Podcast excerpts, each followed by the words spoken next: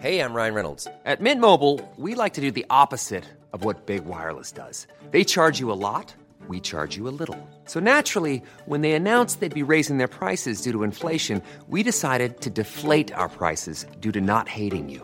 That's right. We're cutting the price of Mint Unlimited from $30 a month to just $15 a month. Give it a try at mintmobile.com slash switch. $45 upfront for three months plus taxes and fees. Promo rate for new customers for limited time. Unlimited more than 40 gigabytes per month. Slows. Full terms at mintmobile.com.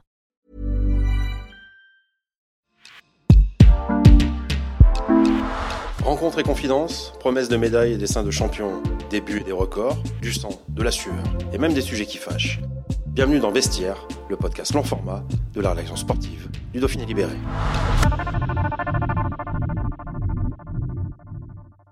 Double championne du monde en 2019 de Big Air et de Slopestyle, vainqueur du Gros Globe de Freestyle en 2021, Tesla 2 s'avance déjà, à tout juste 20 ans, comme l'une des stars françaises des Jeux Olympiques de Pékin, qui auront lieu en février prochain. Ses débuts à la plagne, sa précocité sur le circuit et les grandes attentes derrière elle, ses premiers JO manqués en 2018, ses rêves de mettre ses disciplines sur le devant de la scène médiatique et le deuil de la perte de son papa en janvier 2021, la Savoyarde s'est confiée longuement avec une incroyable maturité malgré son jeune âge.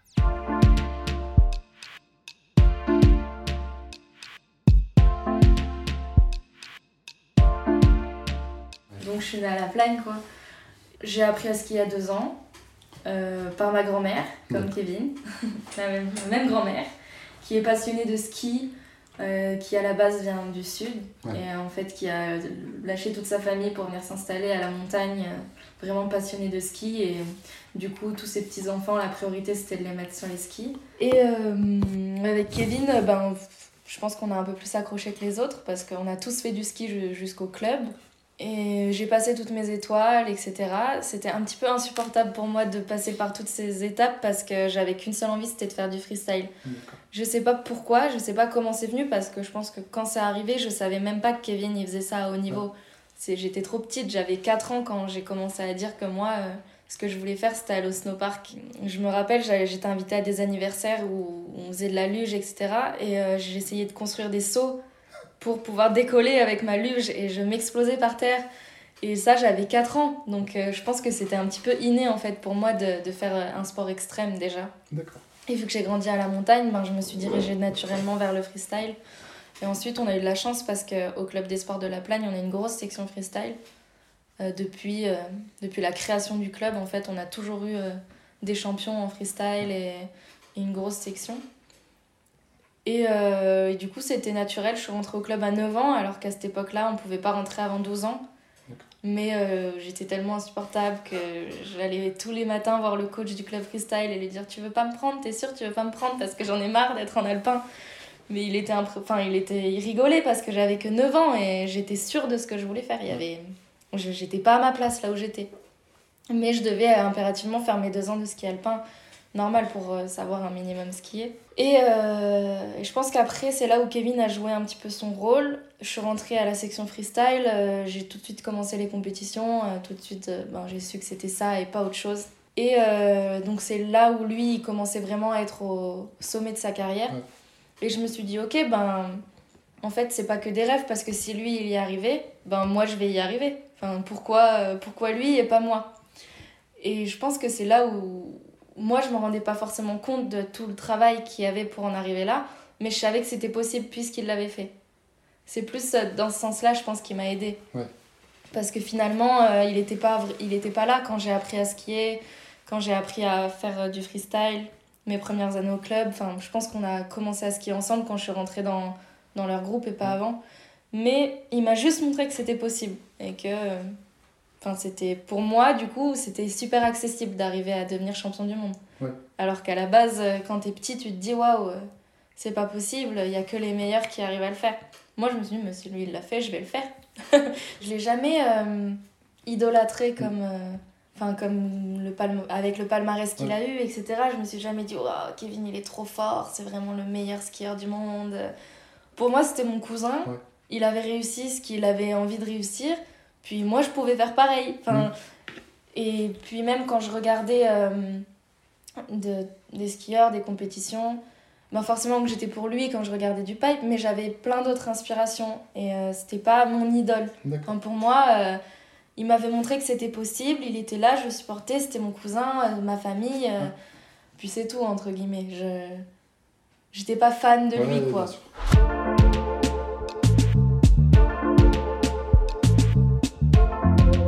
Déjà, ouais, je suis rentrée à la Fédé à 14 ans. Et donc, six mois après, donc je suis née en novembre, donc ça faisait un mois que j'avais 15 ans, j'ai fait ma première Coupe du Monde. Et euh, je sais pas, avec tout. Enfin, pour moi, c'était impensable, mais avec les conditions, euh, le, le, snowpark, euh, enfin, en fait, j'ai gagné cette Coupe du Monde et je sais pas comment encore aujourd'hui parce que c'était ma toute première épreuve internationale. Enfin, ça arrivait vraiment d'un coup et pour moi j'avais pas le niveau et du coup je me suis dit bon bah c'est un coup de chance c'est parce qu'il faisait pas très beau euh, et que du coup ben les meilleures filles elles ont pas pu faire leur meilleur run et moi j'ai pu quand même et du coup ça l'a fait. Et c'est à, partir de ce moment là mais j'étais super inconsciente de ce qui se passait en fait. Pour moi euh, bon bah j'avais gagné une coupe du monde c'est comme si j'avais gagné une coupe de France. Enfin j'étais pas encore rentrée dans dans le, la chose sérieuse même si en fait ce qui était dur c'est que tous les sponsors sont arrivés en même temps la Fédé etc les résultats mais pour moi, c'était, euh, je sais pas, c'était le cours, euh, enfin, c'était le fil, euh, la, la, suite des choses. Ouais, la suite logique des, des choses. Puis finalement, ce même hiver-là, j'arrive à faire d'autres résultats, à faire une première médaille aux X Games. Enfin, déjà, j'étais pas censée être invitée aux X Games. Et du coup, deux semaines avant, je reçois une invitation parce que j'avais fait des bons résultats. Pareil aux X Games, bah, je fais une médaille. Du coup, ben, je suis invitée pour l'année d'après et je suis rentrée un peu dans le circuit il y avait les championnats du monde, dont mes premiers championnats du monde où je gagne.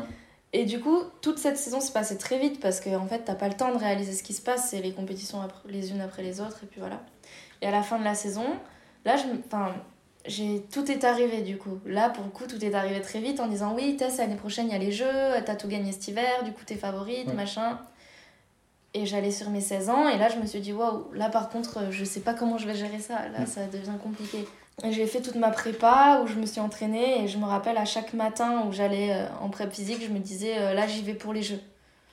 je pense que c'est l'erreur que j'ai faite en fait. Je me suis dit euh, là j'y vais pour les jeux et pour rien d'autre. Et à chaque fois que je me disais j'en ai marre de, de faire trois, enfin j'ai pas envie de faire ces trois squats en plus, et moi je me disais ah mais si tu les fais pas, tu vas pas faire de médailles aux jeux. Et en fait tout était tourné vers les jeux. Et donc après, euh, la prépa se passe, etc. Le début de l'hiver se passe bien aussi. Je fais les mêmes résultats que l'année d'avant. Du coup, j'arrive au jeu avec ce statut-là. Et là, ça a été euh, super dur à gérer. Je sais pas, mais j'étais complètement déconnectée en fait. Mmh. J'avais l'impression de pas être là sur le moment présent. J'avais, mais même encore quand j'en parle aujourd'hui, j'ai pas des souvenirs très précis de ce qui s'est passé. Euh, c'est vraiment flou. Donc je pense que dans ma tête, à ce moment-là, j'étais vraiment partout sauf au jeu. Alors que tu avais travaillé pendant six mois en ouais. étant au jeu et pas. C'est ça, c'est ça, exactement. Et après, euh, par contre, les trainings se passent très bien là-bas. On a toujours deux, jours de, deux ou trois jours de training avant les compètes. Ça se passe très bien. Je mets mes runs de compète. Euh, vraiment, euh, j'avais tout pour que ça se passe très très bien. Tout pour gagner en fait. J'avais vraiment le run de la victoire que j'avais mis plusieurs fois aux entraînements. C'était Tout était acté. Mais peut-être un peu trop du coup. Parce que D'habitude, la veille d'une compétition, je suis toujours super stressée et je dors pas. Et là, j'ai fait la meilleure nuit de toutes les veilles de compétition que j'ai jamais faites. Et j'arrive le matin, tout le monde me dit Ah, ça va, Tess, tu te sens comment? Ah, bah super bien, euh, ça va très bien. Euh. Et en fait, dans ma tête, je pense que j'avais déjà gagné. Tout le monde me disait euh, bah, De toute façon, tu vas gagner, c'est sûr que tu vas gagner. Et dans ma tête, du coup, je suis partie, j'avais déjà gagné, quoi. J'avais presque oublié qu'il fallait que je fasse mes runs pour avoir la médaille autour du cou. Et je pense que c'est ça qui m'a porté préjudice, c'est que je suis arrivée, j'ai fait un premier run où je fais énormément de fautes, du coup je me classe super bas dans le classement. Et le deuxième run, donc là la pression est vraiment montée parce qu'on a que du run. Et là je me suis retrouvée avec euh, un stress euh, presque ingérable parce que je me suis rendu compte qu'en fait c'était pas acté parce que j'avais pas posé. Je fais le meilleur run de toute ma vie et arrivé sur le dernier module, j'oublie de faire des virages et du coup je pose trop bas dans la réception. Je pose mais tellement bas que mes skis des choses, c'est que j'implose. En fait, c'était la pire des manières pour moi de louper un run. Enfin, en fait, j'avais fait tout ce qu'il fallait faire nickel. Et juste parce que sur le dernier module, j'ai pas réfléchi, j'ai oublié de freiner. Enfin, t'oublies pas de freiner normalement. j'ai oublié de freiner et je vais trop bas et voilà. Et du coup, ben, ça m'a hanté pendant pendant, je pense, un an encore après les Jeux, où je me suis dit, mais pourquoi t'as pas fait un dérapage avec tes skis? Enfin, il suffisait de ça, et c'était bon. Et du coup, de savoir que ça se jouait un détail comme ça, c'était super dur. Et en plus, c'était ma première grosse défaite. Et de savoir que ma première grosse défaite, elle se joue à un détail comme ça, ben ça a été super dur à gérer. Mm. C'est pas comme si, je, comme mon premier run, où en fait j'ai fait plein de fautes, et bon, c'était. Euh, j'ai fait plein de fautes, c'était irrattrapable. Là, il fallait juste que je fasse un coup de frein. en fait. Comme quoi ça joue à pas. c'est ça. Et c'est à ce moment-là que je me suis rendu compte que ben, mon sport, c'était pas facile et que ça se joue au détail et que ben, j'avais appris que maintenant le moindre détail comptait en fait. Pendant huit mois, j'ai plus voulu chausser les skis. Ça m'a dégoûté. Je voulais plus entendre parler de ski, je voulais plus. Ça a été super compliqué. J'ai fait presque une petite dépression en fait. Vraiment. Euh, je me rappelle, Greg, il m'appelait, il me disait Bon, on part en stage. Je me disais Non, je veux pas partir, c'est trop tôt, je me sens pas de remonter sur les skis, je sais plus skier, je sais plus faire. En fait, pour moi, c'était bête parce que j'avais juste oublié de freiner, mais ça m'avait rendu nulle. Et j'avais plus aucune confiance en mon ski. Et j'avais l'impression que ma carrière, elle avait duré un an et demi et que ça allait plus jamais redémarrer. C'était vraiment ça dans ma tête. Je me suis dit, bah, il y a plein de jeunes athlètes qui font un an où ils sont au top du top et qui c'est fini après, qui disparaissent. Et je me suis dit, bon, bah, c'est comme ça, c'est ma vie. Au moins, j'ai fait un an bien, j'ai déjà mm. gagné une Coupe du Monde. et puis Mais j'avais perdu toute confiance en moi. Pour moi, je savais plus skier. D'accord. Et c'est quoi qui a été le déclic justement euh Je sais pas. Je pense que c'est là où le mental euh, de champion, entre guillemets, joue. J'ai, du coup, je suis remontée sur les skis, euh, super incertaine, je, je skiais mal, enfin vraiment la catastrophe. J'ai fait ma première Coupe du Monde après, où je tombe sur le premier saut. Donc là, je me dis, bon, bah là, c'est bon, ma carrière, elle est vraiment finie. Euh. Ouais, fond du trou. ouais, là, je me suis dit, il n'y a plus aucune chance que ça redémarre. Et, et, Greg, il pétait un plomb. Il disait, mais elle est dingue, celle-là. Euh, enfin, elle a 16 ans, sa carrière, elle n'est pas finie, quoi. il m'engueulait tout le temps. Il me disait, mais arrête, t'es super pessimiste. Et je le suis encore un peu aujourd'hui. Je, dès que ça va pas, ben rien ne va, en fait et euh, c'est fini. Et, tu vois. Après ça, j'ai refait une compète, le Dew Tour, où j'ai fini deuxième. Et après, ben là, je me suis. Enfin, je me rappelle, j'ai pleuré. Greg, il est arrivé dans mes bras, il a pleuré aussi. Parce qu'on était. Enfin, moi, j'étais tellement défaitiste que. Que ça. Enfin, lui, il était rempli d'émotions à ce moment-là. Parce qu'il s'est dit, ça y est, elle va arrêter de me saouler. Elle a réussi à le faire et c'est bon, c'est reparti. Et je me rappelle, il a pleuré, j'ai pleuré, enfin vraiment, et à ce moment-là, ben, c'était reparti quoi. Ça, c'était en, en, décembre 2018, presque un an après les Jeux, où j'ai refait du coup euh, deuxième, et où j'ai dit, bon, ok, c'est pas une victoire, mais ça montre que je fais encore partie du top quoi. Et là, ben, c'est reparti jusqu'à aujourd'hui, parce qu'après, j'ai eu plein de défaites, j'ai eu plein de victoires, mais les défaites, elles m'ont pas autant euh, atteinte que celle-ci.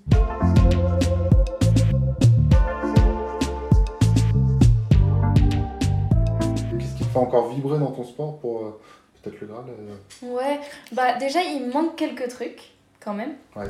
Il me manque, euh, il manque une médaille olympique, en or de préférence. il me manque un globe en big air et une médaille d'or OX en slopestyle. Voilà. Il me manque ça, donc déjà c'est pas mal de boulot quand même, parce que c'est que des gros gros trucs à aller chercher. Mais après, ce qui m'anime aussi, c'est que notre sport, il, il est tellement inconnu encore. Et par exemple, je commence à, avoir un, entre guillemets un gros palmarès. Encore pour moi, c'est tout petit à côté de grands champions et j'ai envie de faire encore tellement mieux. Mais je me dis que, que c'est tellement peu connu et que sans ramener des médailles, ben, ça le, ça le sera pas plus. Et c'est un objectif qui m'anime tous les jours, de, de, devenir encore meilleur et de devenir euh, encore plus titré pour que notre sport il soit, il soit vu encore plus. C'est, ça va au-delà de simplement gagner une médaille. Pour moi, j'ai envie de, de gagner euh, le plus de médailles possible parce que j'ai l'impression que c'est la seule chose qui nous fera connaître un petit peu, de gagner des, des records. Voilà, j'ai l'impression que c'est... Je trouve ça tellement dommage que ce soit si peu médiatisé. On sait euh, la puissance du ski alpin euh, à la Fédé et, et, dans les médias, mais c'est très très frustrant parce que notre performance, elle est, elle est sous, sous-cotée en fait. Et, et même, euh, là, je parle même pas de, de comparer des quatrièmes places, mais je dirais même, je compare un top 10 en ski mm. alpin avec euh, gagner un globe en ski freestyle. Et en fait, euh, le mec qui va faire un top 10 en ski alpin, il peut faire même une une de l'équipe. Ouais. Et moi, j'ai gagné des globes et je la ferai jamais la une de l'équipe. Ouais. Et c'est ça qui est super frustrant en fait. C'est de se dire, mais, mais pourquoi. euh, Enfin, c'est- frustrant, mais en même temps, moi, ça m'anime tous les jours. J'ai envie de, de montrer que si, un jour, je vais y arriver. Et notre sport, il va être connu. Et et il y a de l'espoir. Et, et c'est d'ailleurs en faisant des résultats et en ramenant des médailles que je vais réussir à faire ça. Mais c'est sûr que c'est frustrant. Et Le speedboss, il est parvenu? Oui, avec Perrine, c'est sûr. Et c'est un exemple aussi. Et Ouais. je me dis, bon, bah voilà, Perrine, elle a réussi à gagner euh, plein de choses et c'est ça qui l'a fait connaître. Ben pourquoi pas moi en fait après, après, voilà, c'est sûr que hum, si on brille pas sur des événements comme les Jeux Olympiques, c'est compliqué de faire découvrir notre discipline. Mm. Parce que hum, il y a que sur des événements. Enfin, j'espère qu'il n'y a pas que sur des événements comme ça, mais si on voit la réalité, il y a que sur des événements comme les Jeux Olympiques où notre sport il peut être médiatisé autant Ouais. qu'un autre et être mis en lumière autant qu'un autre. Et je pense que c'est ça qui a fait décoller Perrine énormément. C'est Tout a changé quand elle a fait sa médaille au jeu. hein. Ouais, en plus, c'était Je la première que médaille d'or de la Je délégation. pense que ça, ça, ça, ça a été un énorme tournant. Et c'est aussi pour ça que je garde de l'espoir, parce Ouais. que moi, c'est pas fini. euh, Je suis jeune, j'ai encore plein, plein de choses à faire. Et je garde l'espoir qu'un jour, ma discipline, elle sera un peu plus euh, médiatisée. C'est vraiment quelque chose qui me tient à cœur. Et je pense que j'aurais beau peut-être avoir tout gagné dans ma carrière. Si j'ai pas réussi ça, ça sera un énorme échec. Vraiment. C'est quelque chose qui, me tient à cœur énormément de pouvoir médiatiser la discipline, que ça devienne reconnu, qu'on en parle dans les médias. Et franchement, si, si à la fin de ma carrière, euh, ça n'a pas décollé, alors que j'ai tout gagné, ben ça sera un échec énorme.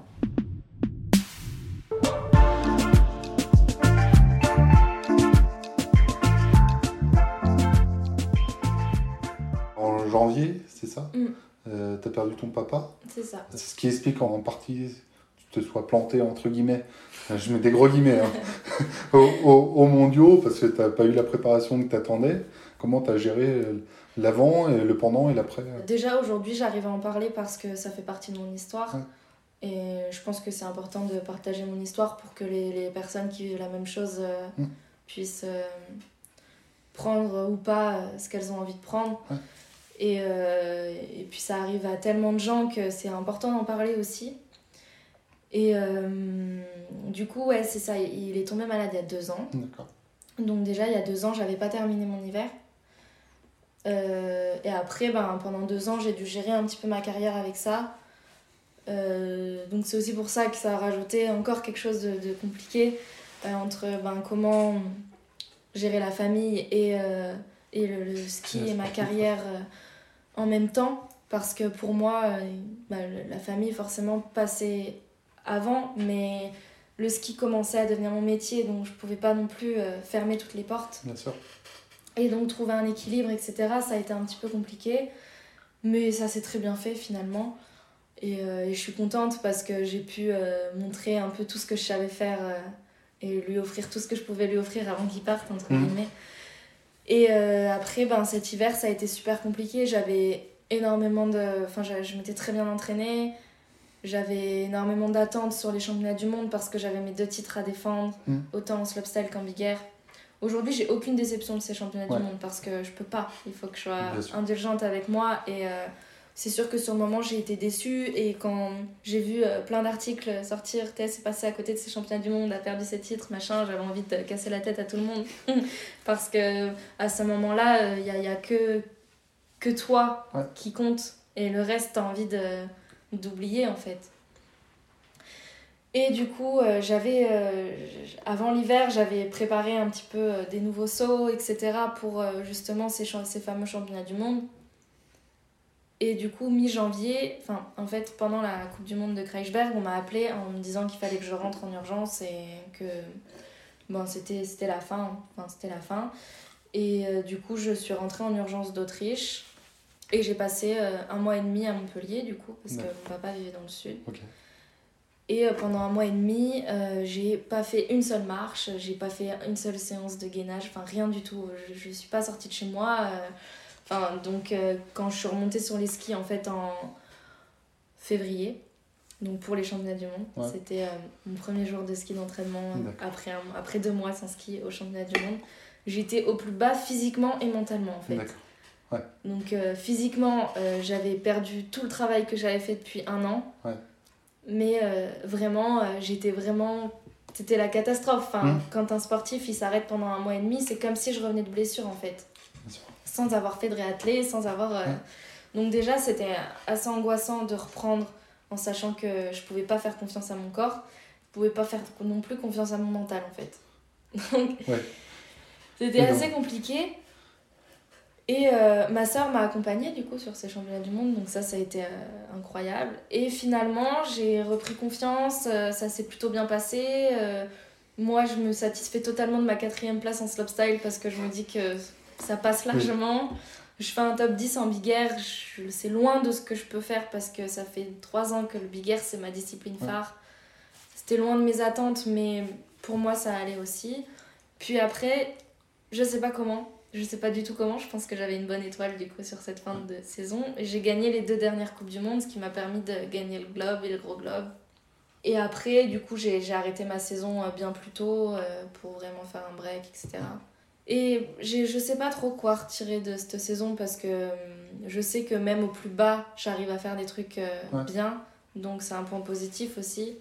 Après, euh, après voilà, euh, ça, sur le moment c'était très dur, ça l'est encore, hein, parce que ça sera Ouais, jamais. euh. Mais je pense que ça me donnera un courage que, que j'aurais jamais eu en fait. Mhm. Et une envie de, de tout défoncer que j'aurais jamais eu. Ouais. Et j'essaie de tirer du positif à tout ça et de, de retirer le meilleur de moi-même. Mhm. Parce que je pense que c'est le mieux à faire. Et je pense qu'aujourd'hui, c'est ma plus grosse force. C'est un peu tôt encore je- Ouais. pour, euh, pour réussir à, à le penser tous les jours. Mais en tout cas, j'essaye. J'essaye euh, tous les matins de me dire euh, ben, tout ce que tu fais, Mhm. t'as envie de. tu te dis que, ben, que c'est beau, en Mhm. fait. Et moi, ça, ça m'anime tous les jours. Et j'ai l'impression que. Ben, c'est sûr que sur le moment, ça m'a anéanti, mais que, en fait, c'est une force en moi que j'aurais jamais eue.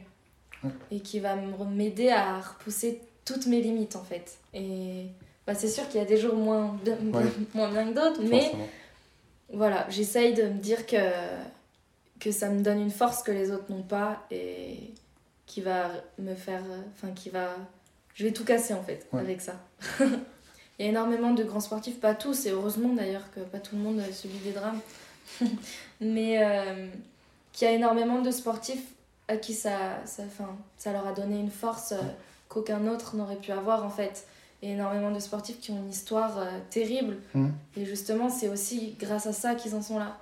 Et moi, j'essaie de me dire que ce qui m'est arrivé, c'est horrible, mais je vais essayer de, de kiffer ma vie encore plus et de, de tout casser encore plus pour euh, pas me laisser abattre en fait. Mhm. Et, et, mais dès le premier jour, en fait, je me suis dit, ok, il s'est passé ça, ben moi, je vais faire encore mieux. Mhm. Ça veut dire que j'ai eu un déclic et je me suis dit, mais ma vie, je vais la, je vais la gagner en fait. Je me suis dit, euh, ça a vraiment été un déclic. Et après, je sais pas où ça va me mener, mais j'espère que ça va écrire une belle histoire Ouais. en tout cas.